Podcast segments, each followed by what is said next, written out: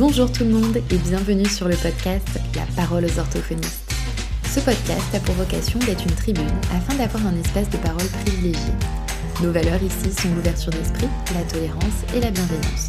Permettons-nous d'accueillir nos failles et notre humanité au service de notre profession si vaste et si particulière. Le podcast est collaboratif et les thèmes abordés sont divers car ils viennent de vous, comme le genre en orthophonie, la recherche, les études hors de France, le travail avec les parents et bien d'autres suivront. Ah oui, je suis Sarah Botmy, orthophoniste et autrice, et ici, nous donnons la parole aux orthophonistes.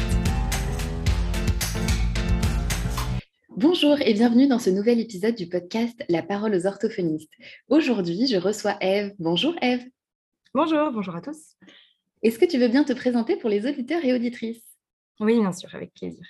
Euh, alors moi, je m'appelle Eve Osia Marcon, je suis euh, orthophoniste euh, du côté de Lyon. J'ai actuellement 28 ans. et, voilà, bah, aujourd'hui, je suis très contente que Sarah m'ait proposé de, faire ce podcast pour parler de, de ma double expérience professionnelle. Voilà, j'ai hâte. Et justement, ça va être super intéressant de pouvoir parler de ces deux pratiques. Mais on va revenir un petit peu avant sur pourquoi toi, tu as voulu entrer dans le cursus d'orthophonie alors, moi, quand j'étais, en, quand j'étais au lycée, en particulier en première terminale, j'ai vraiment senti que j'avais besoin de, d'entrer ensuite dans des études qui me conduiraient vers un métier. C'est-à-dire que même si les cours, ça me réussissait plutôt bien, c'était, c'était trop général, trop vague, trop flou, j'avais besoin d'un objectif précis. Et en fait, en première, on nous a proposé une, une matinée de découverte des métiers. Il fallait en choisir trois. Et ensuite, en, fait, on avait, euh, du coup, on pouvait participer à un atelier où des professionnels nous présentaient leur métier. Voilà. Et euh, ce jour-là, j'ai rencontré deux orthophonistes qui nous ont présenté leur euh, profession. C'était passionnant. Et puis, quand je suis sortie de là, je me suis dit, OK, c'est pile poil ce qu'il me faut. et à partir de là, j'avais vraiment ça en tête. Donc, je continuais mon travail au lycée. Mais j'avais vraiment l'idée, bon, après le bac, je veux rejoindre l'école d'orthophonie. Ah, d'accord. Donc, tu avais déjà cette idée dès le lycée alors, ouais. Oui, c'est ça, c'est arrivé à ce moment-là. Et pour l'anecdote, c'est rigolo parce que ce jour-là, donc il y avait une liste vraiment longue de métiers qu'on pouvait découvrir. Sur ma liste, j'avais mis orthophoniste, psychologue et professeur des écoles. voilà. Ah! et, donc, je me dis, bon, il y a quelque chose d'un peu crédible. Et qu'est-ce que les orthophonistes avaient dit Qu'est-ce que tu as retenu, toi, de cette présentation qui t'a donné envie de faire le métier à ce moment-là? Alors, c'était en fait ce que j'ai, ce que j'en ai retenu et qui m'a vraiment motivée, c'était l'éventail très large du type de personnes qu'on pouvait recevoir. Je me rappelle qu'elles avaient dit qu'elles pouvaient, enfin, qu'on pouvait s'occuper, voilà, bah, du bébé à la personne âgée, et puis qu'elles avaient parlé vraiment de, multiples pathologies. Ça me paraissait un éventail très riche. Et puis, j'avoue qu'il n'y avait pas seulement leurs propos, il y avait aussi la personnalité de ces personnes-là. Parfois, je ne sais pas si tu vois, mais on rencontre, euh, on rencontre des personnes euh, qu'on admire, qui nous inspirent et à qui on voudrait ressembler. Et je pense que ces deux orthos-là en faisaient partie. Et, euh, et, je me suis dit, ah, moi plus tard, je vais être ça. J'adore. Mais oui, effectivement, je vois totalement ce que tu veux dire. Et c'est vrai que j'ai l'impression qu'on en entend un petit peu plus parler maintenant de, du processus d'identification et justement que les femmes puissent avoir des exemples d'autres femmes dans plusieurs types de carrières aussi pour pouvoir s'identifier et, et, se dire bah, c'est ce que je veux pour moi en fait. Donc, euh, euh, du coup, je pense que c'est effectivement quelque chose euh, comme ça qui s'est noué de, de ce côté-là. Mm. Ah, c'est trop chouette que tu aies pu les voir à ce moment-là en plus. Oui, Très bien. Et alors, comment ça s'est passé après ton bac? Du coup, tu es partie direct en école d'ortho après le concours? Oui, en fait, je, j'étais, j'étais dans un lycée où j'avais pas mal de temps de trajet. Ah en terminale, je me suis dit, bon, je sais ce que je veux et j'ai du temps dans le bus. et du coup, en fait, j'ai préparé le concours dans le bus. Waouh J'avais mes petits, mes, petits, mes petits livres mes petits livres de préparation au concours. Euh, et je me suis dit, bon, allez, bah, cette année terminale, euh, j'en tente euh, deux ou trois pour voir ce que c'est. Mais l'année prochaine, je serai en prépa et je préparerai le concours en prépa. D'accord. Et finalement, je l'ai eu. ah ouais, waouh, la bosse Ouais, carrément. J'étais très fière de moi. non, je plaisante. En fait, je, pense que le fait d'être en. J'étais en terminale littéraire et bossais énormément en terminale, énormément de, dissertations, de travaux rédactionnels. Mmh, et en fait, euh, j'ai pris conscience quand j'ai passé l'écrit de Lyon que le, on va dire les, qualités littéraires et rédactionnelles avaient l'air d'être vraiment valorisées. Euh, et, du coup, je crois que ça m'a beaucoup aidé à réussir le concours de Lyon, le fait d'être en terminale L, tout simplement. Oui. Ah, ben c'est chouette, ouais. Mais c'est vrai que je pense aussi ça dépend de hum, la personnalité de chacun. Moi, je pense que j'avais vraiment pas la maturité en terminale pour, euh, pour accéder euh, après en école d'orthophonie ou juste aux oraux déjà du concours, ça aurait été difficile, je pense il faut croire que j'étais prête. C'était le moment pour toi. Euh, ok, et donc tu as fait toutes tes études à Lyon, alors c'est ça? Oui, exactement, en quatre ans à l'époque. Alors, en fait, euh, moi, j'ai démarré mon activité par un exercice euh, mixte durant euh, un an et demi. En fait, j'exerçais dans un cabinet libéral. Je suis devenue la collaboratrice d'une maître de stage que j'avais vraiment beaucoup aimée. voilà, ben, on parlait de femmes inspirantes juste avant. J'avais vraiment rencontré en stage quelqu'un avec qui ça collait bien et j'aimais beaucoup les principes sur lesquels elle basait sa pratique orthophonique. Donc, je l'ai rejoint euh, en libéral. Mmh. Et en fait, euh, j'ai eu l'opportunité aussi de rejoindre un centre de rééducation au service neurologie. Et euh, du coup, j'avais un, mi-temps en centre de rééducation pour patients cérébrolésés. D'accord. J'ai fait ça pendant un an et demi sur, sur mes débuts. Ok, trop chouette. Et c'était facile pour toi le, de jongler entre le libéral et le salariat? Euh, ben non, enfin plutôt oui. enfin, je dirais que je ne sais pas si c'était euh, facile parce que c'était pas forcément un poste facile, le poste en euros où j'étais. En revanche, euh, j'aimais ça, le fait d'avoir deux activités. Ouais. J'ai beaucoup aimé. Et voilà, et je crois qu'aujourd'hui encore, c'est plutôt mon truc. oui, finalement, ça remonte à, à loin, ça. et qu'est-ce qui t'a plu après dans le métier d'orthophoniste, est-ce que ça correspondait à tes attentes finalement que tu avais eues par rapport aux orthos que tu avais rencontrés euh, à cette journée découverte? Eh bien, euh, en fait, je dirais que oui. Euh, j'en parlerai plus tard, en fait. mais contrairement au, métier de professeur des écoles, où pour le coup, dès le départ, j'ai été vraiment désarçonnée et en difficulté, je dirais que le démarrage de l'orthophonie, pour moi, il a été il a été plutôt, plutôt satisfaisant et plutôt conforme à ce que j'attendais. Et en fait, ce que j'ai aimé dès le départ, c'est le fait de disposer d'un temps dédié pour chaque patient. Euh, je me suis, enfin, en fait, j'ai apprécié dès le début d'avoir le temps de bien connaître chacun, de cerner les besoins, de rencontrer les proches du patient, et puis ensuite d'avoir ce temps-là pour accompagner le patient et sa famille vers, vers le mieux, quoi. Et mmh. ça, ça m'a très vite passionnée et ça m'a fait vraiment beaucoup aimer ce métier dès que j'ai commencé à l'exercer. Ouais.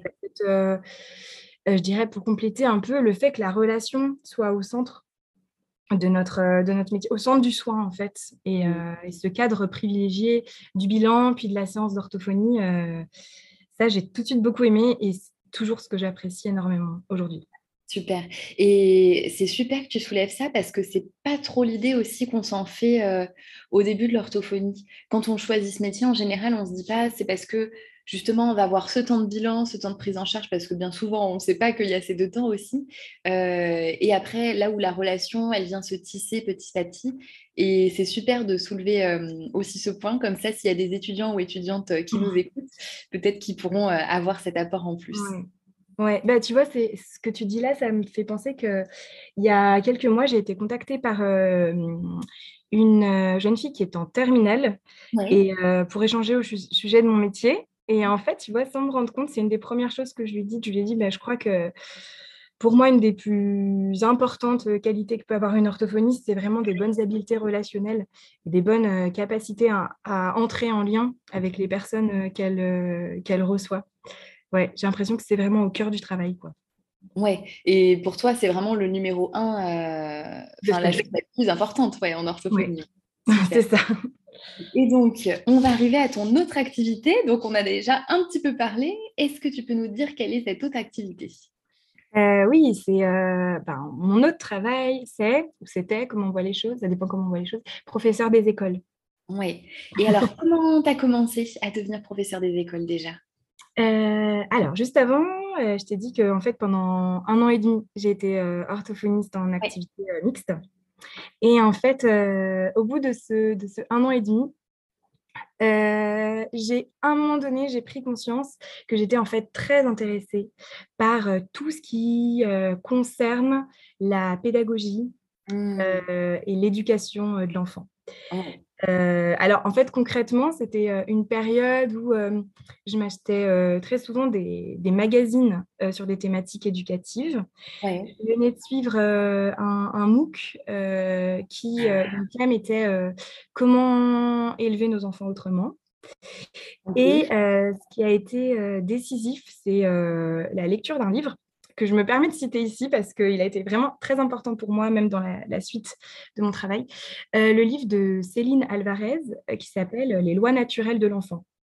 Je, il commence à être un petit peu connu dans le, dans le milieu éducatif. Je ne sais pas s'il l'est vraiment auprès des orthophonistes.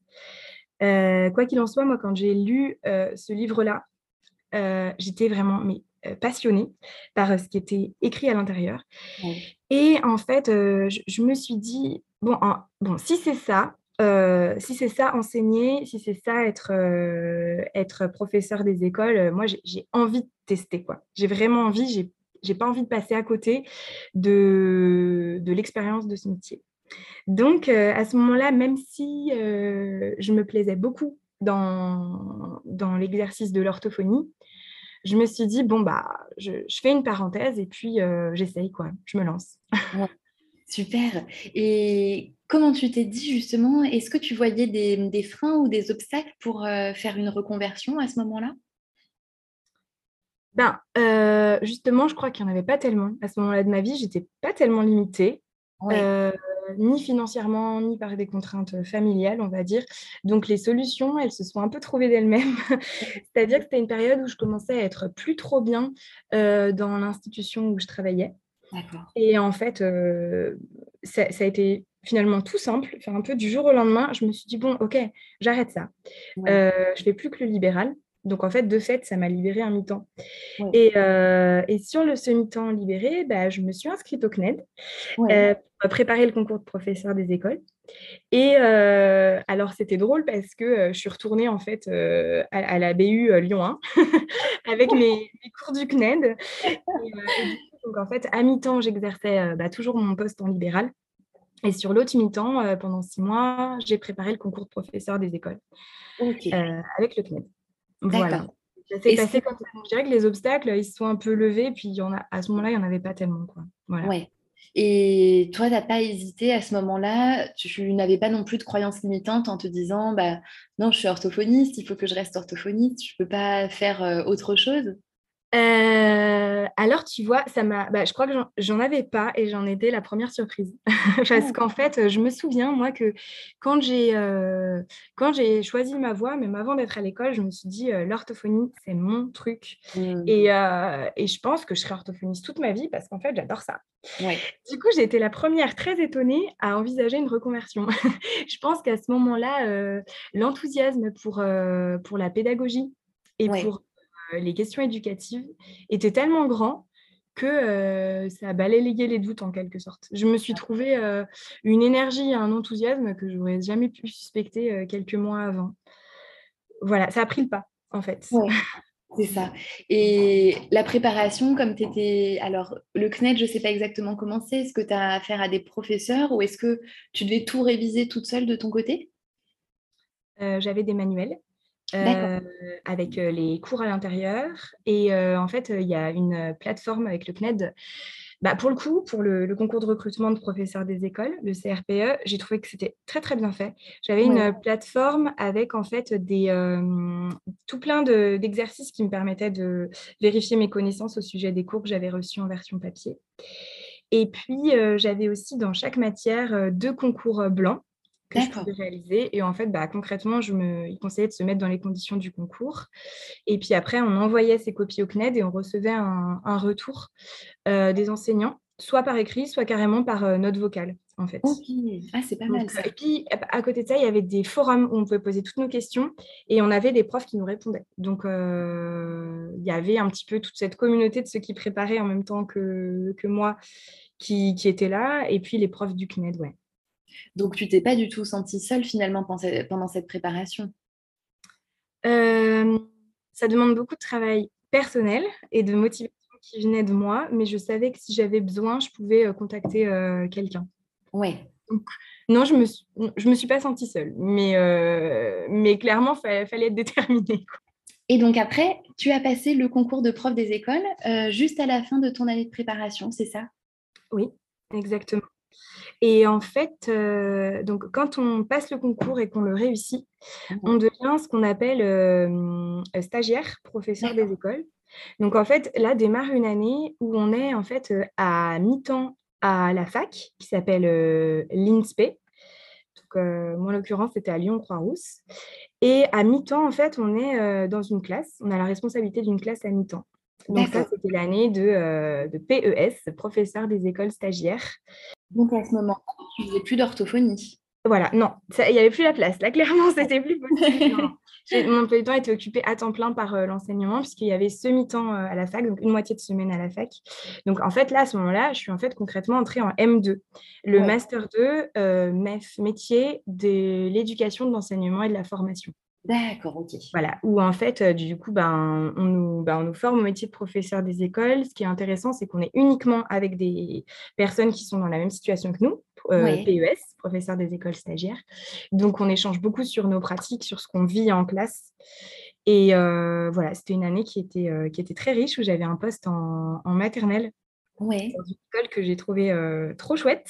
J'avais en fait une classe avec un triple niveau petite section, moyenne section, grande section. Et c'était une volonté de l'école de fonctionner comme ça.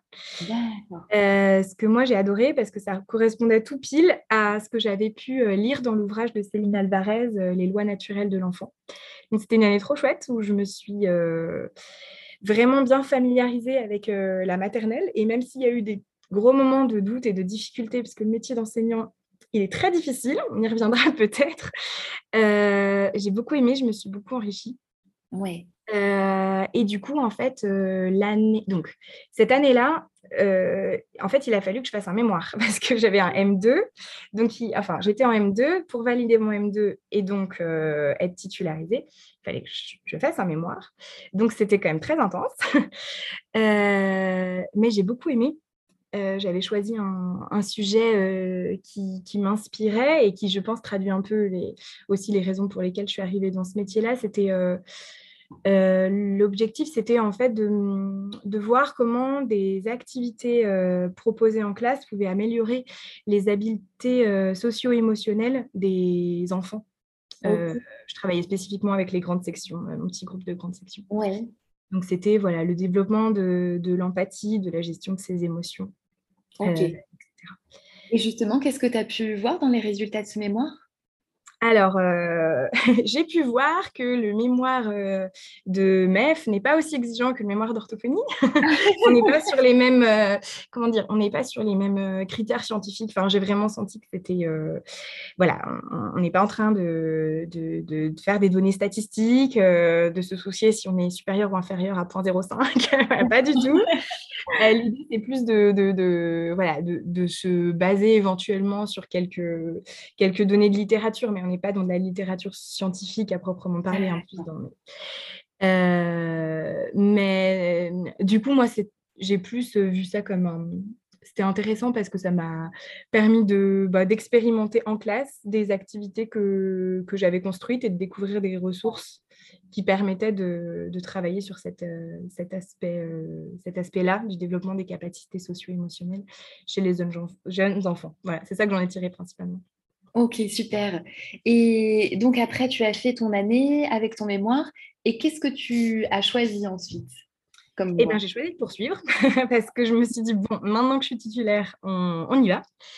Et euh, donc là, j'ai eu l'année suivante, j'étais euh, donc euh, place, enfin positionnée à, un poste que j'avais plus ou moins choisi, même pas choisi en fait, parce que quand on est enseignant, ça marche, ouais. Voilà, en fait, on, dépend de ce qu'on appelle le mouvement. C'est un système euh, d'affectation euh, des postes par, euh, sur une base de points. Et les points sont principalement liés à l'ancienneté qu'on a dans le, métier. Et aussi, ça peut varier en fonction de si on a travaillé en REP ou pas. Et il y, a la situation familiale aussi qui peut éventuellement faire varier. Mais bon, on ne choisit pas grand-chose. Quand on vient de débuter, clairement, on nous attribue les postes qui restent. Et là, j'ai été enseignante en CM1, CM2. D'accord. Une zone qui était difficile. Et clairement, j'ai eu l'impression de redevenir complètement débutante parce qu'en fait, moi, j'avais fait de la maternelle et je me suis trouvée en CM1, CM2. Je connaissais rien de, cette, de cet univers-là. Et bon, même si c'était très intéressant, c'était une année super dure parce que mmh. j'avais une classe où le niveau était très, très, très hétérogène. J'avais des enfants qui ne savaient, pas lire, j'avais des enfants qui étaient nouvellement arrivés en France et qui ne maîtrisaient pas le français. Mmh. Euh, puis, j'avais des enfants qui étaient hyper performants. Donc, euh, classe très difficile à gérer plus, on va dire, des, voilà, des, grands qui entrent dans la préadolescence et dans des problématiques euh, d'opposition, de, voilà, qui testent les limites, tout ça. C'était vraiment pas une année euh, facile. J'ai voilà, été en grande difficulté cette année-là. Et je me suis dit, bon, je vais bien poursuivre l'enseignement, mais pas à temps plein. D'accord. Je vais laisser ma peau. Et du coup, c'est là qu'a germé euh, l'idée de en fait reprendre l'orthophonie Mmh. Et, et, du coup, j'ai, en fait, il est possible de demander un, mi-temps pour création d'entreprise. Le fait de ah, reprendre l'orthophonie en libéral, c'était considéré comme une création d'entreprise. Ah, c'est bon à savoir ça. Voilà, c'est ça. Et du coup, dans les deux années qui ont suivi, j'ai été en fait à mi-temps orthophoniste et enseignante. D'accord. Et ça, j'ai beaucoup aimé. j'ai beaucoup aimé parce que euh, bah, ça revient un peu à, tu vois, l'expérience que j'avais dans mon activité mixte, euh, libérale, euh, institution. C'était super d'avoir en fait une... Enfin, j'avais l'impression d'avoir des semaines de deux jours et demi, tu vois. Donc du coup, c'était comme si chacun des deux métiers me reposait de l'autre. Oui. Je me ressourçais de l'un à l'autre. Et, voilà, c'était deux années qui étaient très riches, qui étaient aussi très, très, très intenses, ah mais très riches professionnellement. Super. Et justement, alors, tu étais avec quelle classe quand tu étais enseignante Et en orthophonie, tu étais dans quel type de poste? Alors, rechangement, j'ai été à ce moment-là, j'avais une classe de CE1. D'accord. Voilà. Et, et en fait, euh, et en fait donc j'avais une classe de CE1 que je partageais avec euh, une autre enseignante à mi-temps qui était en fait stagiaire. donc euh, j'étais voilà à peine mais ça c'est la réalité de c'est la réalité de l'enseignement aujourd'hui hein, c'est qu'on est à peine à peine entré dans le métier, qu'on partage euh, déjà potentiellement sa classe avec des plus débutants que nous. Quoi. voilà. mais, euh, mais voilà, sur la première année, je suis tombée sur euh, une collègue vraiment formidable qui est aujourd'hui devenue une amie et la, la classe a été super bien partagée, ça a très bien fonctionné. Et en tant qu'orthophoniste, j'avais choisi un exercice en libéral pour la flexibilité que ça me, que ça me permettait. Ouais. Et donc, tu as dû ouvrir un nouveau cabinet. Tu as été dans une collaboration. Oui, une collaboration, c'était plus simple. Ça m'a permis de, poser mon ordinateur et de pouvoir démarrer tout de suite. C'est clair, c'est quand même beaucoup plus faisable tout de suite. Parfait. Et donc, tu as fait ça pendant deux ans. Est-ce que actuellement tu euh, es encore sur euh, mi-temps enseignement, mi-temps orthophonie? Alors non, je fais plus ça parce que euh, parce qu'il y a, y a un an, je suis devenue maman et, et, là, je me suis dit que ce serait plus possible, en fait. Enfin, comme je l'ai dit, c'était passionnant, mais très intense. Enfin, mmh. clairement, je travaillais énormément en termes de temps de travail. C'était considérable. Je me suis dit, bon, si je suis maman, enseignante et orthophoniste, je vais exploser en plein vol. Donc, ouais. Et là, j'ai décidé de mettre l'enseignement de côté sans hésiter. Mmh j'ai choisi de, de, privilégier l'orthophonie parce que, en fait, euh, c'était très net quand j'exerçais les deux.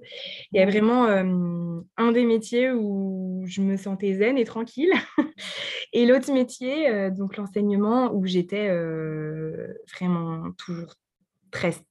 Enfin, j'allais dire très stressée, mais c'est plutôt que j'étais extrêmement stimulée et toujours en train de, de, courir après les choses à faire, on va dire. Et en fait, j'ai eu vraiment la sensation que en tant qu'enseignante, J'avais une to-do list longue comme le bras qui ne désemplissait jamais et j'étais ah toujours en train de parer au plus pressé. Il y a ouais, vraiment un nombre de choses à faire en tant qu'enseignante qui est considérable et c'est un métier, franchement, qui est vraiment difficile. Donc, quand il a fallu euh, choisir euh, les, conditions avec lesquelles je voulais euh, accueillir mon enfant, j'ai vraiment pas hésité longtemps à privilégier l'orthophonie par rapport à l'enseignement. Ça a été très clair pour toi dès le début. Ouais. Mmh. Mmh. Et quand tu parlais de une liste longue comme le bras de choses à faire, qu'est-ce que ça peut être, par exemple, pour qu'on se rende un petit peu compte justement de tout ça à côté? Oui, ben, euh, tu vois, quand tu m'as proposé de prendre la parole pour ce podcast, je me suis dit, je crois que c'est important que les orthophonistes euh, aient conscience de la, masse de travail euh, que les enseignants portent sur leurs épaules. Donc, je prends bien volontiers la, parole sur ce sujet-là. bah, déjà, ce qui paraît évident, c'est qu'il faut préparer en fait les séances qu'on va proposer aux enfants donc le, travail qu'on veut faire. Donc, il faut le préparer, je dirais, sur le plan intellectuel. C'est-à-dire, il faut se dire, bon, de telle heure à telle heure, on fait ça. C'est la suite de telle chose qu'on avait commencé le jour d'avant. Puis, on fera ça, puis on fera ça. Il faut réfléchir. Et franchement, ça prend longtemps. Qu'est-ce que je mets à l'intérieur de chaque séance? Ça, c'est un grand travail. Ensuite, une fois que c'est fait, il faut organiser tout ça sur le plan matériel. Donc, il faut en fait bah, se procurer tout le matériel dont on a besoin. Parfois, c'est des objets très concrets. Hein. Quand on fait des séances d'art plastique, il faut aller cueillir des bouts de bois dans la forêt, il faut euh, trouver de l'argile, faut voilà. Euh, et parfois, c'est en fait des documents euh, informatiques, donc des PowerPoint, des documents Word qu'il faut élaborer. imprimer, découper, potentiellement plastifier. Voilà. Donc ça, c'est tout le côté préparation qui prend déjà beaucoup de temps. Et puis après, il y a le gros pôle euh, correction des travaux des élèves, qui est aussi euh, considérable. Enfin, voilà, moi, je compte plus le nombre de fois où je suis repartie avec 26 euh, cahiers dans les sacoches de mon vélo pour corriger à la maison, et où j'y étais jusqu'à 22h30, 23h facilement. Ah oui, d'accord. Il y a aussi, en fait, comme on est au sein d'une institution, avec plein, plein d'acteurs, il y a aussi un très grand nombre de mails. Euh, et vraiment, la directrice de la dernière école où j'étais, elle nous disait bon, on part du principe que vous consultez votre adresse mail au moins une fois par jour ouvré.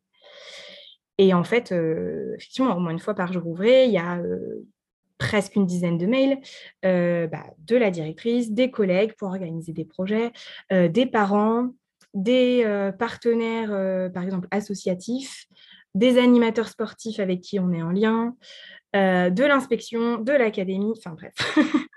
voilà, donc euh, traiter les mails, ça prend du temps. Et après, euh, le côté euh, réunion d'équipe, les conseils des maîtres. concrètement, au mois de septembre, c'est un ou deux par semaine, conseil des maîtres, pour organiser toutes les thématiques de la rentrée, s'ajuster sur plein de choses. Après, nous, on avait un conseil des maîtres toutes les deux, trois semaines dans le reste de l'année, mais franchement, ça prend du temps sur la pause repas.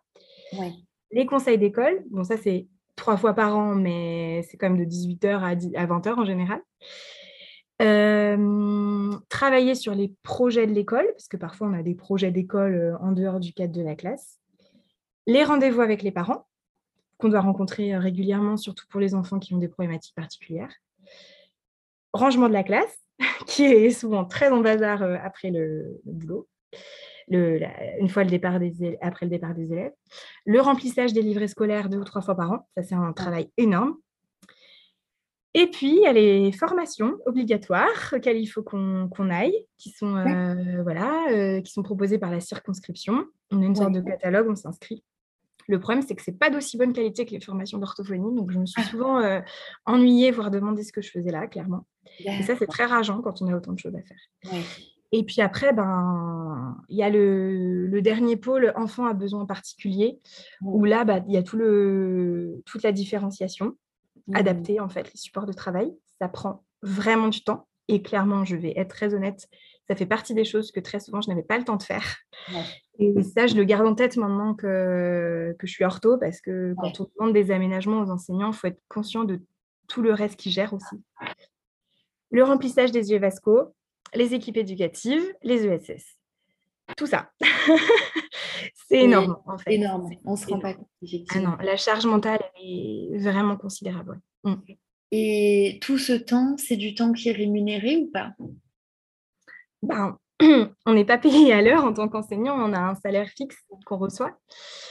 je pense que je pense que, que clairement, enfin, si, voilà, si on compte le travail à, l'heure, c'est énorme. Mais c'est comme en orthophonie, on travaille aussi en dehors de la présence des patients. Hein. Mais euh, bon, clairement, le salaire, il est très, très insuffisant. Hein. On commence à 1500 euros euh, pour, je euh, je sais pas, 50 heures de travail par semaine. Voilà.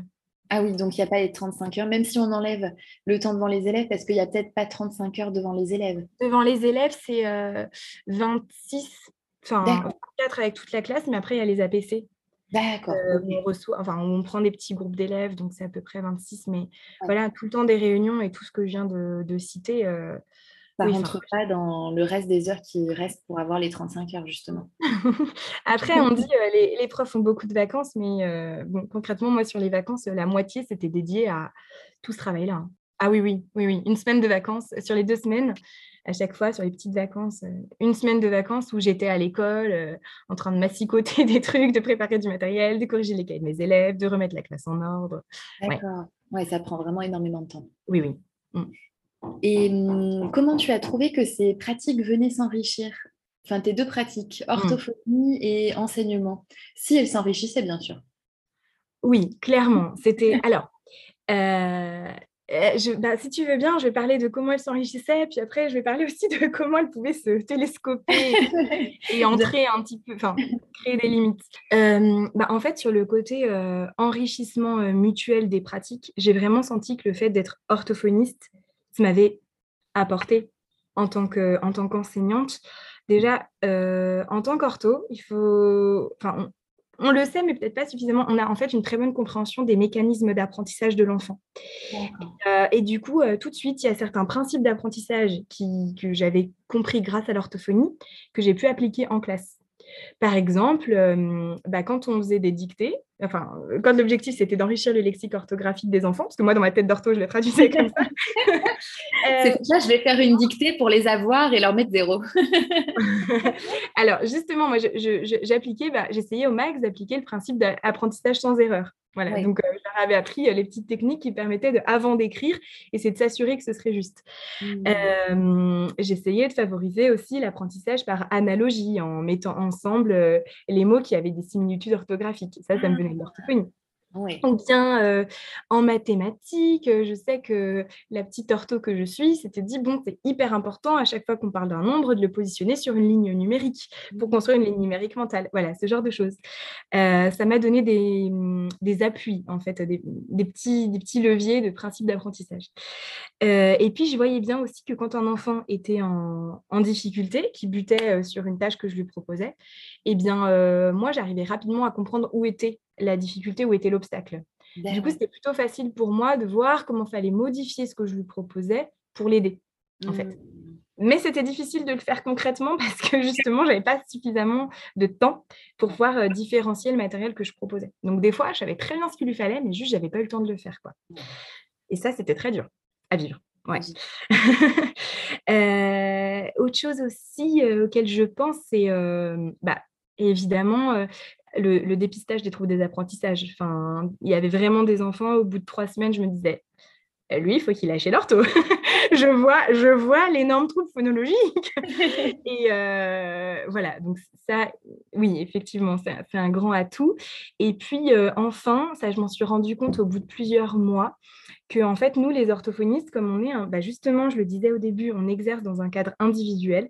Je pense qu'on développe des vraies capacités de, bah, de communication euh, un à un, face à face. Et moi, ça m'a Enfin, je suis à l'aise avec les parents, en fait. Et euh, je pense que ça me vient de l'orthophonie.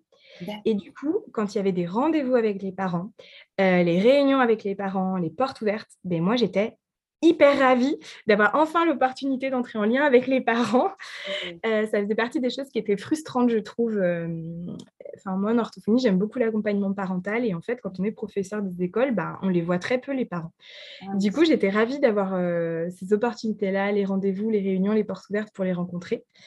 Alors que mes autres collègues, enfin, la grande majorité des collègues n'aimaient pas du tout ça. et voilà, je crois que le, lien aux parents, c'est voilà, ça me venait de l'orthophonie aussi, cette aisance-là et cette appétence. Mmh. Euh, ça, du coup, c'est pour le côté un peu ce que l'orthophonie apporte aux professeurs des écoles, mais clairement, exercer en tant qu'enseignante, ça m'a aussi beaucoup apporté en tant qu'ortho. Et en fait, la toute première chose, et ça, je pense que c'est important, c'est que j'ai vraiment compris qu'en tant qu'orthophoniste, ma vision d'un patient, donc là, je vais parler d'un enfant spécifiquement, parce que voilà, on va se mettre dans le, dans le cadre de, des rééducations chez l'enfant. J'ai réalisé que ma vision, elle est vraiment très, très partielle. Qu'en fait, nous, les orthos, on connaît les enfants euh, ben, dans notre bureau, en relation individuelle avec nous, dans le meilleur des cas, en relation avec leurs parents, mais en fait, on voit très peu des enfants.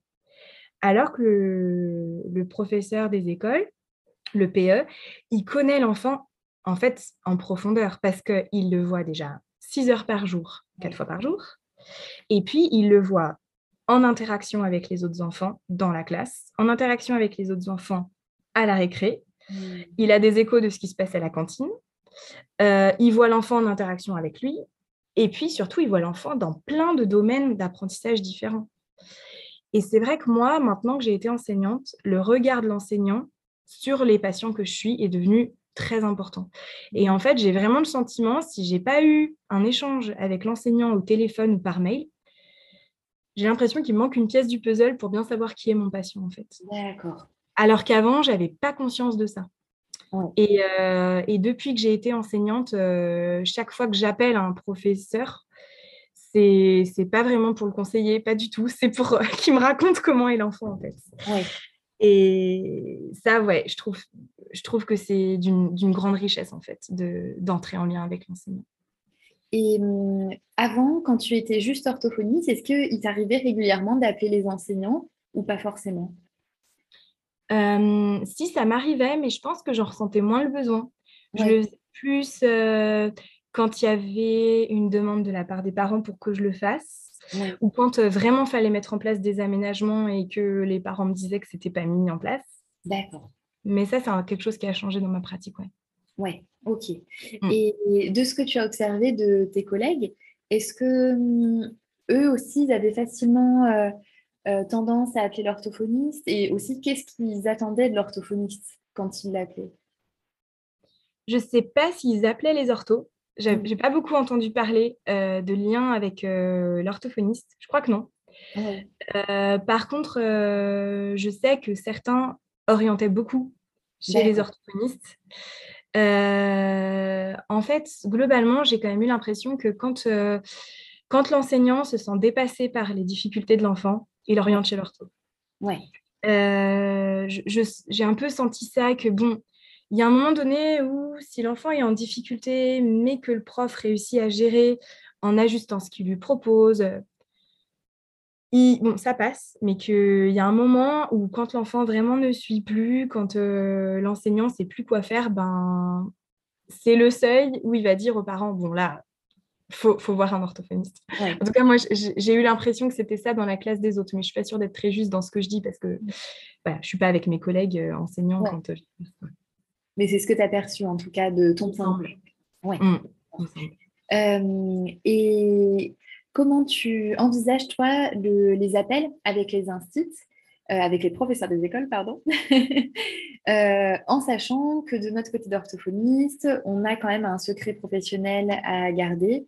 Comment toi, tu envisages ces appels? Comme tu as été du coup dans les deux casquettes, peut-être que mm. ça peut être riche d'avoir ton point de vue.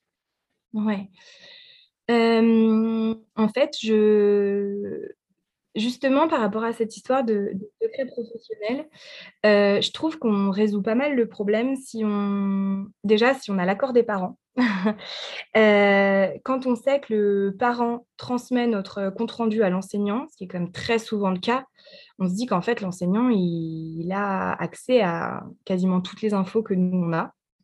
Donc, je pense qu'à partir de là, il n'y a quand même pas beaucoup d'informations qu'on doit garder pour nous, sauf si, bien sûr, le parent nous l'a expressément demandé, mais sinon, bon.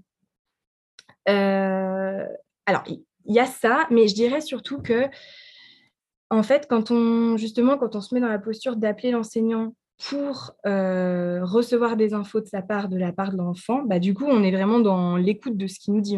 Pas tellement dans la transmission d'informations. Je dirais que justement, pour pas prendre le risque de, euh, de révéler des choses qu'on n'aurait pas dû révéler par rapport au secret professionnel, on peut, quand on doit transmettre des infos, juste s'en tenir à ce dont l'enseignant a besoin pour ajuster son, pour ajuster son travail avec l'enfant, en fait. Donc, euh, moi, je m'en tiens à, bah voilà, tel enfant, il a du mal à faire ça, à cause de ça. Donc, euh, si vous le souhaitez, je peux vous conseiller des choses. et, là, voilà, on n'est pas obligé de rentrer euh, s'il y a des voilà, s'il y a des choses qui doivent rester secrètes ou qui sont tenues au secret médical, on n'a pas besoin de rentrer dans ces détails-là, quoi. D'accord. Et tu aurais un exemple très concret d'un appel justement où, tu as dit bah, cet enfant a telle difficulté, est-ce que tu as pu proposer à l'enseignant de mettre en place? Est-ce que j'ai des exemples Ben oui, oui, enfin je vais prendre l'appel le, le, plus récent. C'était ben, en fait, j'ai pu expliquer, voilà, on est face à un enfant qui a un, trouble du langage oral. Donc, en fait, euh, chaque fois que, lorsque vous donnez la consigne à l'oral, pour lui, c'est difficile. En plus, il a une mémoire de travail qui est une mémoire à, court terme verbale qui est faible. Donc, en fait, plus votre consigne est longue, moins il la retient. Euh, du coup, à partir de là, euh, ce, qui, ce, qui, peut être bien, c'est éventuellement de lui laisser la consigne sous les yeux, que lui, il ait peut-être l'exercice sous les yeux pour qu'il puisse la lire, cette consigne, plutôt que de l'entendre. Mmh. Et je pense qu'en disant ça, on n'est pas en train de, de, violer le secret professionnel. Enfin, je crois pas. Alors peut-être justement sur les notions de dire qu'il y a un trouble spécifique du langage écrit, du langage oral, pardon. Euh, mais effectivement, proposer des aménagements comme ça, c'est vrai que ça peut être chouette. Euh, moi, j'avais quand même cette problématique parce que hein? j'ai l'impression que souvent, alors je ne sais pas si c'est du fait du quartier ou quoi, c'est quand même pas à chaque fois, mais euh, les échanges que j'ai pu avoir avec les professeurs des écoles, j'ai l'impression qu'en fait, ils cherchent un petit peu mon accord pour montrer que euh, les parents font pas grand-chose. Et, euh, ah, et, enfin, pas, mon accord, plutôt, euh, plutôt que je sois raccord avec eux, en fait, c'est plutôt ça. Et en me disant, non, mais parce que quand même, là, il est souvent absent, et, et, vous avez vu que la maman, elle propose beaucoup la tablette, etc. Et, et, du coup, moi, je suis toujours hyper gênée dans ces moments parce que ah c'est pas du tout mon rôle. Et comme je travaille beaucoup avec les parents, moi, souvent, j'ai les parents en séance qui font tout ce qu'ils peuvent mettre en place pour que ça se passe au mieux pour leur enfant. Mmh. Et c'est vrai que, et bah, du coup, moi, j'avoue qu'après les appels avec les enseignants, quand je vois qu'un enseignant m'appelle, bah, j'ai vraiment, je, l'avoue complètement, j'ai pas très envie parce que les échanges que j'ai eus comme ça, c'est, bah, voilà, je trouve que c'est pas adapté. Et autant parfois, ça a été très porteur, on a pu mettre des choses en place, c'était chouette. Et autant des fois, euh, au bout d'un moment, on a dû raccrocher parce que parce que c'était pas possible quoi. Ils cherchaient mm. absolument à avoir euh, un diagnostic et je leur disais que je pouvais pas leur donner, mais qu'ils pouvaient mettre ça en place. Et ils me disaient mais vous avez bien donné une liste d'exercices à faire, mais vous avez bien donné ci et ça. Et enfin moi j'avais fini par m'agacer. J'avais dit non mais en fait là c'est pas possible. Et mm. alors, juste, excuse-moi Sarah, du coup, en fait, toi, tu considères que, euh, du coup, tu donnes jamais le diagnostic à l'enseignant? Non, moi, je ne le donne pas. Ok.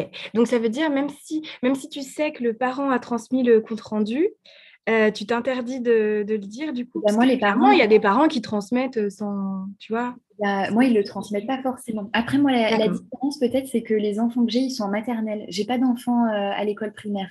Mmh, d'accord, ouais. Peut-être que c'est pas la même chose pour les parents. Tu sais, déjà, il n'y a pas tout l'aspect écrit. Et c'est mmh. Euh, où on voit des difficultés.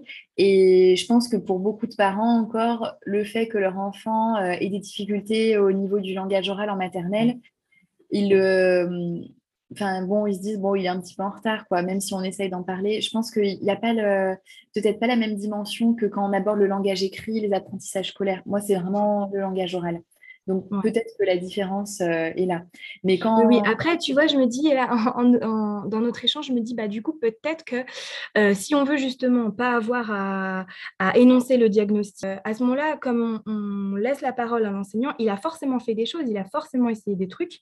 Et si on part de ce que lui nous raconte, et ben après, on peut peut-être à partir de là attraper le fil qui va nous permettre de proposer des petites autres choses ou se rendre compte qu'en fait, l'enseignant, il fait tout super aussi. Ça peut arriver des fois.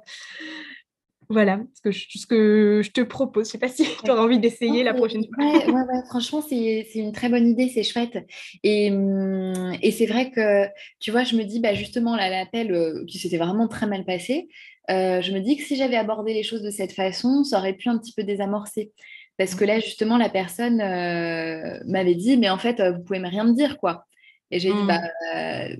Là, ce que je vous dis de mettre en place, donc c'était pour euh, une enfant qui avait un TDL, euh, bah, c'est de bien vous assurer qu'elle a compris les consignes en faisant des phrases courtes, simples, mmh. peut-être en lui réexpliquant, en lui demandant de reformuler, etc. Et, euh, et, puis en fait, elle continuait en disant oui, mais vous me donnez aucune clé, oui, mais vous me donnez pas d'exercice à faire.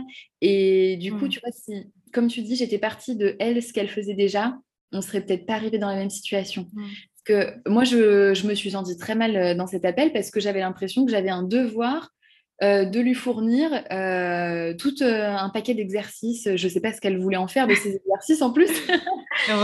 et, du coup, moi, j'étais extrêmement mal à l'aise pour ça. Mais effectivement, de voir les choses dans l'autre sens, c'est peut-être beaucoup plus riche. Mmh. Je pense qu'il faut aussi, il faut aussi se dire que les enseignants, certains, quand ils ont des enfants en difficulté, ils sont vraiment perdus. Ouais. Pour certains, ils ne savent pas du tout quoi faire. Et je pense que dans ton cas, c'était ça. C'était en fait, ben, OK, cet enfant, elle parle mal. Qu'est-ce que je dois faire pour l'aider? Tu vois, c'était peut-être ça qu'elle euh, qu'elle t'exprimait. Sauf qu'en fait, euh, bah, nous, les orthos, on n'a pas plus de baguettes magiques qu'eux. Quoi. C'est peut-être ça qu'elle t'exprimait, en fait, en disant euh, Vous ne servez à rien, vous pouvez rien dire. oui, effectivement. Non, mais c'est bon d'avoir les choses sous cette perspective. Et tu vois, là, c'est la rentrée, donc je sais qu'il va y avoir euh, plein mmh. d'appels aussi. Donc, je pense que je pourrais les aborder plus sereinement et essayer, tu vois, de changer un petit peu ma, mmh. ma façon de percevoir les choses aussi là-dessus. Euh, bah, je suis ravie d'entendre ça. je... Non, mais c'est vrai, parce que je pense qu'effectivement, y a... on touche quand même un point sensible dans la relation euh, ortho-enseignant, cette histoire du secret médical dont tu parles. C'est hyper important d'avoir ce regard-là. Et du coup, je dirais que maintenant, les coups de fil avec les enseignants, c'est un peu aussi pour moi euh, des, curseurs de où j'en suis dans la prise en charge. Tu vois, si l'enseignant me dit euh, Ah ben euh, là, ça va quand même bien mieux, maintenant il arrive à suivre et puis je sens qu'il est plus concentré. Et là, je me dis, ah, là, ça bouge, ok. et du coup, tu vois, souvent, les appels, c'est pas tellement pour conseiller des choses à faire, c'est plus pour prendre la température de où en est l'enfant sur le plan fonctionnel, en fait. D'accord, ok. Tu vois? Alors, par contre, des fois, il y a clairement des enseignants qui sont en demande, bon, qu'est-ce que je fais avec lui? Qu'est-ce que vous me conseillez? Mais moi, voilà, comme je te dis, je suis vraiment dans l'idée de, bon, euh, au début de l'appel, je jauge, est-ce que c'est un enseignant qui a euh, besoin que je lui conseille des choses ou pas? Oui, d'accord, ok. Voilà, ouais. C'est hyper riche d'avoir ton point de vue là-dessus. Franchement, ah bah, merci. je suis très contente. Ravie. Et hum, donc, on va revenir un petit peu sur ton parcours à toi maintenant. Euh, déjà, comment aussi tu trouves que euh, l'enseignement et l'orthophonie, ça peut venir entrer en conflit parfois? Parce qu'on a dit que ça venait s'enrichir. Et selon toi, ouais, comment ça peut venir euh, justement conflit alors, pour moi, en tant qu'enseignante, j'ai ressenti euh, des, des émotions très difficiles dans toutes les situations où, en fait, j'avais clairement identifié euh, les besoins de tel enfant, tel enfant, tel enfant, et où les, conditions euh, matérielles, temporelles, faisaient que c'était impossible de mmh. répondre à ce besoin-là. Ça, c'était très difficile, en fait, d'être face à la classe et de me dire, OK, là, je suis en train de donner une consigne, mais euh, Océane est dans l'incapacité de m'écouter. euh, Liamine ne, comprendra pas l'exercice que je propose. Un tel, je sais qu'il ne va pas réussir. Un tel, il est en train de faire n'importe quoi. J'ai oublié de lui amener une chaise qui pouvait le contenir. En fait, il se passe tout ça dans, ta tête quand tu es enseignante et que tu as identifié les besoins de tes élèves. Et c'est très difficile d'accepter.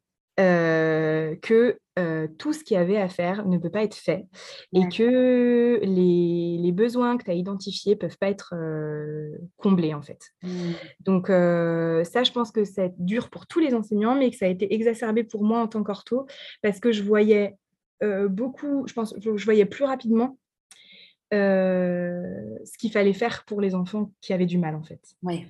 Donc ça, c'était vraiment difficile, très difficile. après, je ne sais pas ce que tu entends par comment ces deux métiers peuvent entrer en conflit. Est-ce que tu veux parler aussi de peut-être les moments où on se marche un peu sur les pieds en termes de compétences? Oui, voilà, justement, mmh. comme on entend aussi parfois l'idée reçue des enseignants qui serait que l'orthophonie, c'est du soutien scolaire. Est-ce que tu as pu constater un petit peu ça toi aussi? Ben, ça, tu vois, c'est une grande question. On le dit, enfin, on le dit souvent quand même, hein, l'orthophonie, c'est pas du soutien scolaire, et je pense que c'est toutes enfin, je ne sais pas ce que tu en penses, mais on, s'est toutes au moins une fois dans notre cabinet dit Oh là là, mais est-ce que je ne suis pas en train de faire du soutien scolaire? Ah, mais complètement. Voilà, on est d'accord. Hein.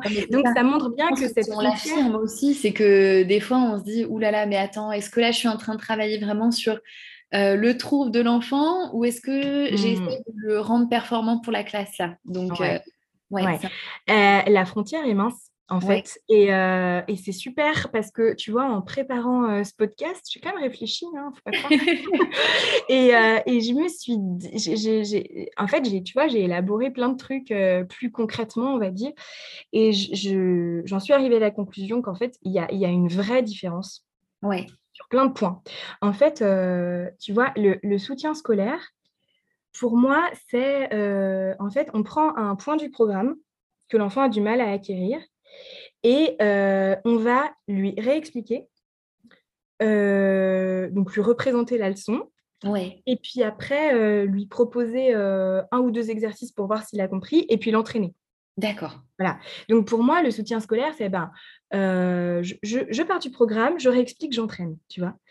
Et en fait, ce qu'on fait, nous les orthos, eh ben, c'est hyper différent parce que déjà, on a notre bilan, donc, en fait, on part d'une évaluation fine qui nous permet d'arriver à un diagnostic ou à une hypothèse diagnostique qui justifie la prise en charge. Donc déjà, le cadre n'est pas pareil. On est avec un enfant qui est porteur de troubles ou chez qui on suspecte des troubles. Mmh. Le cadre est déjà différent. mais en plus, le, ce qu'on va aborder avec lui en séance, c'est basé sur le projet thérapeutique qu'on a évalué à partir de l'identification de ses besoins, de sa gêne, pas du programme scolaire, tu vois, de euh, qu'est-ce qui fait blocage en ce moment, à ce moment-là dans sa vie, quoi. Euh, donc effectivement, souvent ça part de l'école, mais en fait, euh, ce qui bloque, c'est pas un point du programme, c'est bah il comprend pas ce qu'il lit, ou alors quand il entend des informations, il les il les capte pas, quoi. et en fait, du coup, ce projet thérapeutique, il est construit sur accompagner l'enfant à devenir performant ou en tout cas euh, trouver des moyens de, de, contourner, enfin, être moins gêné euh, sur des compétences qui sont des compétences socles. Mmh. C'est-à-dire qu'on ne va pas se mettre en orthophonie à expliquer comment euh, on fait des additions de fractions. ce pas des compétences socles. Tout ce qu'on travaille, c'est, ben, effectivement, il va falloir revoir parfois la correspondance graphème-phonème, le son des lettres la, fluence en lecture, parce qu'on sait que ça améliore la compréhension. Et ça, c'est vrai que c'est des choses que font les enseignants à un certain niveau de classe. Mais si nous, on le fait à ce moment-là avec notre enfant, c'est pas parce que c'est écrit dans le programme scolaire, c'est parce que c'est une compétence qui est à la base de toute la pyramide de, l'apprentissage. Et en mmh. fait, on est là, en fait, parce que son trouble affecte ces compétences-là. Donc, je trouve en fait, finalement, qu'il y a une grande différence et qu'on n'en est pas forcément euh, consciente, conscient, des, des ortho-hommes qui nous écoutent, parce que euh, parce qu'on ne voit pas tout ce cadre dans lequel on agit qui est en fait très différent du soutien scolaire. Oui. Voilà. C'est limpide. Je, clairement, je buvais tes paroles. C'est hyper limpide, hyper clair. Euh, et puis, je pense que vraiment, ça permet de mieux se rendre compte des choses, mmh. d'avoir cette explication. Euh, et tu vois, c'est vraiment une explication, je pense, qui mériterait même euh, d'entrer dans le cursus d'orthophonie aussi, tu vois, pour vraiment se rendre compte des choses mmh. et même se le répéter aussi pour dire, bah, mmh. oui, ok, là, je suis en train de faire quelque chose qui ressemble à du scolaire, mais c'est parce qu'en fait, je travaille une compétence socle. Et, voilà. Et de faire ça, en fait, après, j'ai l'impression que du coup, ce ne sera pas tant le support qu'on va proposer s'il se rapproche de l'école, euh, c'est pas très grave parce qu'en fait, on est toujours sur le travail euh, de la compétence socle dont il a besoin. Eh bien, exactement, tout à fait. et d'ailleurs, tu vois, j'irais même jusqu'à dire que moi, je, me permets, et tu vois, j'ai pas toujours été OK avec ça, mais maintenant, je me le permets. Il y a en fait du, du matériel que j'utilisais à l'école que je trouvais formidable, très porteur, qui aidait beaucoup d'enfants. Et tu vois, il y a tout un moment où je me disais, non, ça c'est le truc de l'école, je ne l'utilise pas au cabinet. Et en fait, maintenant, je me permets. Parce que, parce que je me dis, ce matos, il est, il est vivant, il permet de manipuler, il permet de mettre du sens sur la lecture, sur, le, sur les nombres. il me convient, je le connais, et c'est ce qu'il faut pour cet enfant, je l'utilise et c'est OK. Euh, c'est OK parce que euh, parce que c'est pas parce que c'est un support que j'utilisais en tant que professeur des écoles que je dois me, me l'interdire en fait. Oui. Alors là, tu sais qu'avec cette, phrase, tu es consciente que tu viens de tripler les supports disponibles pour les orthophonistes. ouais, alors je pense quand même qu'il faut faire attention à une chose, tu vois, moi, c'est que quand j'utilise un, support qui est euh, vient de. Enfin, un support que j'ai découvert dans l'enseignement, euh, je fais attention euh, qu'il n'y ait pas de risque que l'enfant le rencontre à l'école. C'est-à-dire, par exemple, là, tu vois, euh, j'ai utilisé une, boîte à énigmes d'une méthode que j'utilisais euh, en CM1, CM2, et je ne l'aurais pas fait avec euh, un enfant qui est justement, par exemple, en CM1. Parce que je me dis, bah, l'année prochaine, si son enseignant utilise la même méthode et qu'il tombe sur le même truc, c'est quand même embêtant au niveau de la confusion professeur des écoles ortho. Tu vois. Donc, j'ai utilisé cette boîte à énigmes parce que j'étais avec une élève qui est en cinquième. Ah, euh, et, que du coup, j'étais sûre qu'en fait, ce support-là, elle y aurait plus accès. Oh, ah et par exemple, il y a dans tout le travail qu'a fait Céline Alvarez, je, fais un petit peu de pub, mais parce que c'est une source d'inspiration pour moi. Euh, elle a un, site internet et elle met en, elle a mis en ligne plein de vidéos qui expliquent son travail, c'est formidable. Ah, et elle, euh, et il y a notamment des activités, des activités qu'elle propose. Et moi, en fait, je les reprends quand, euh, quand je sais que l'enfant, et, ben en fait, euh, en classe, on ne lui a pas offert ça, et, mmh. euh, ou qu'il a dépassé le niveau scolaire où on lui offrira ça. D'accord, ok. Et est-ce que tu pourras nous donner les références du site et de son livre? Faut que je mette dans la description du podcast. Mmh, ah, super. Bon, bah, comme ça, voilà, les auditeurs et auditrices savent qu'ils pourront aller voir. Il y aura toutes les infos nécessaires. Ok, et ben franchement, là, merci pour ces explications entre la petite confusion qu'on peut avoir entre euh, orthophonie, école et le sentiment euh, qu'on peut, avoir aussi euh, nous-mêmes dans nos cabinets. on va arriver bientôt vers la fin du podcast et le début de la journée d'orthophonie pour toi aussi. Oui, J'aimerais que tu nous dises si déjà tu as d'autres projets professionnels à venir. Est-ce que tu sens que tu vas continuer l'orthophonie? Est-ce que tu attends que ta fille soit un peu plus grande? Qu'est-ce que tu comptes faire à l'avenir? Euh, pour l'instant, je me plais beaucoup en orthophonie. Euh, j'y suis, j'y suis bien et euh, ça me convient. Donc, je veux pas forcément changer. J'ai pris une dispo en fait dans l'enseignement, ce qui me permet d'y revenir un peu quand je voudrais. Ah, je me dis que si oh, ma fille ou mes enfants, si j'en ai plusieurs, deviennent ados et puis que je m'ennuie dans ma vie professionnelle, pourquoi pas retenter? Mais sincèrement, c'est un métier qui est vraiment très difficile, donc ce serait un, challenge d'y retourner. Euh, bon, pourquoi pas. Après, j'ai aussi des petites idées dans ma tête, comme je l'ai mentionné, ça m'intéresse beaucoup euh, tout ce qui concerne les, les compétences socio-émotionnelles des enfants. Et en tant qu'enseignante, j'ai par exemple euh, enfin, adoré travailler sur la communication non violente avec les enfants, la résolution de conflits entre eux, faire des ateliers philo. Et je me dis, pourquoi pas se former spécifiquement à ça et en, vraiment complètement en marge de mon activité d'orthophoniste, euh, proposer, euh, pourquoi pas, d'intervenir dans des écoles pour animer euh, ce type d'atelier. Ah, ça, me plairait beaucoup. Ouais. je pense aussi, pourquoi pas, à des actions de, prévention autour de l'éducation en lien avec les parents. Ah, génial. ça me fait partie des choses qui, qui vibrent en moi, enfin qui me voilà, qui, qui, me rendent enthousiaste. Et j'ai pensé du coup pourquoi pas rejoindre notamment euh, l'apport, la ouais. de prévention en orthophonie du Rhône, euh, qui peut faire euh, ce genre d'action. Voilà mes, petites idées. Il y a plein de choses en fait. Instant. Et justement, si le thème de la prévention vous intéresse, on a fait un podcast avec Laurie justement sur la prévention et Laurie qui intervient dans l'apport également.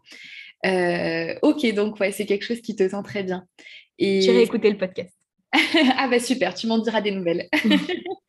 et justement, en fait, ça serait un petit peu à la croisée des chemins, du coup, si tu es sur l'éducation, mais en même temps des actions de prévention. Comme ça, tu es un petit peu dans la situation où tu établis un, lien, aussi une relation de confiance avec les parents, et ça traite de l'éducation. Donc, euh, ça serait un petit peu à la croisée euh, des deux métiers que, que tu aimes tant. Oui, exactement. Donc, on va arriver vers la dernière question de cet épisode. Eve, euh, toi qui as la parole aujourd'hui, quel message aimerais-tu faire passer aux auditeurs et aux auditrices? Euh, elle met la pression cette question. Euh, j'ai déjà dit beaucoup de choses. bah, comme ton podcast s'adresse aux orthophonistes, j'imagine que c'est surtout des orthophonistes qui m'écoutent.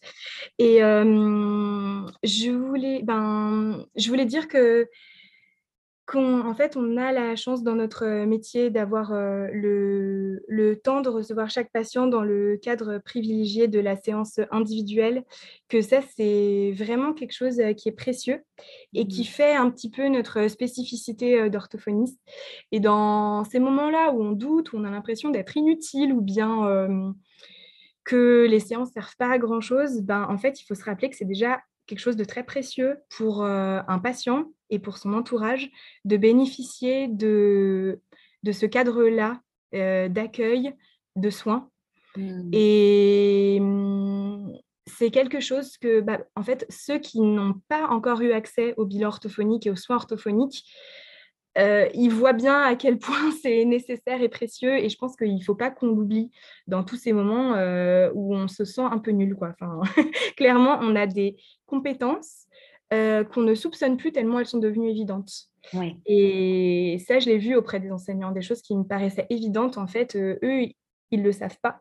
Mmh. Et du coup, euh, en fait, on sait, on sait, faire plein de choses, on sait plein de choses. Et mmh, notre travail, il, est utile, en fait. et quand il y a, quand il y a des doutes, eh ben, on peut se dire qu'en fait, c'est vraiment à partir de nos doutes qu'on peut se remettre en question, avancer. Et je crois que, mmh, voilà, j'ai envie de dire à toutes les orthos, euh, on a vraiment un chouette métier.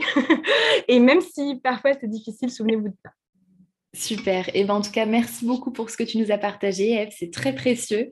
Euh, et ben, j'espère qu'on va se recroiser bientôt. Et en tout cas, merci encore pour les auditeurs et auditrices de la parole aux orthophonistes. Merci à vous d'avoir écouté cet épisode en intégralité. Ça compte beaucoup pour moi et les invités. N'hésitez pas à nous donner 5 étoiles sur Apple Podcast et à partager le podcast afin que plus de monde puisse l'écouter. Si vous avez envie d'aborder un thème ou de réagir à un épisode, venez m'écrire sur Instagram à La Parole aux orthophonistes.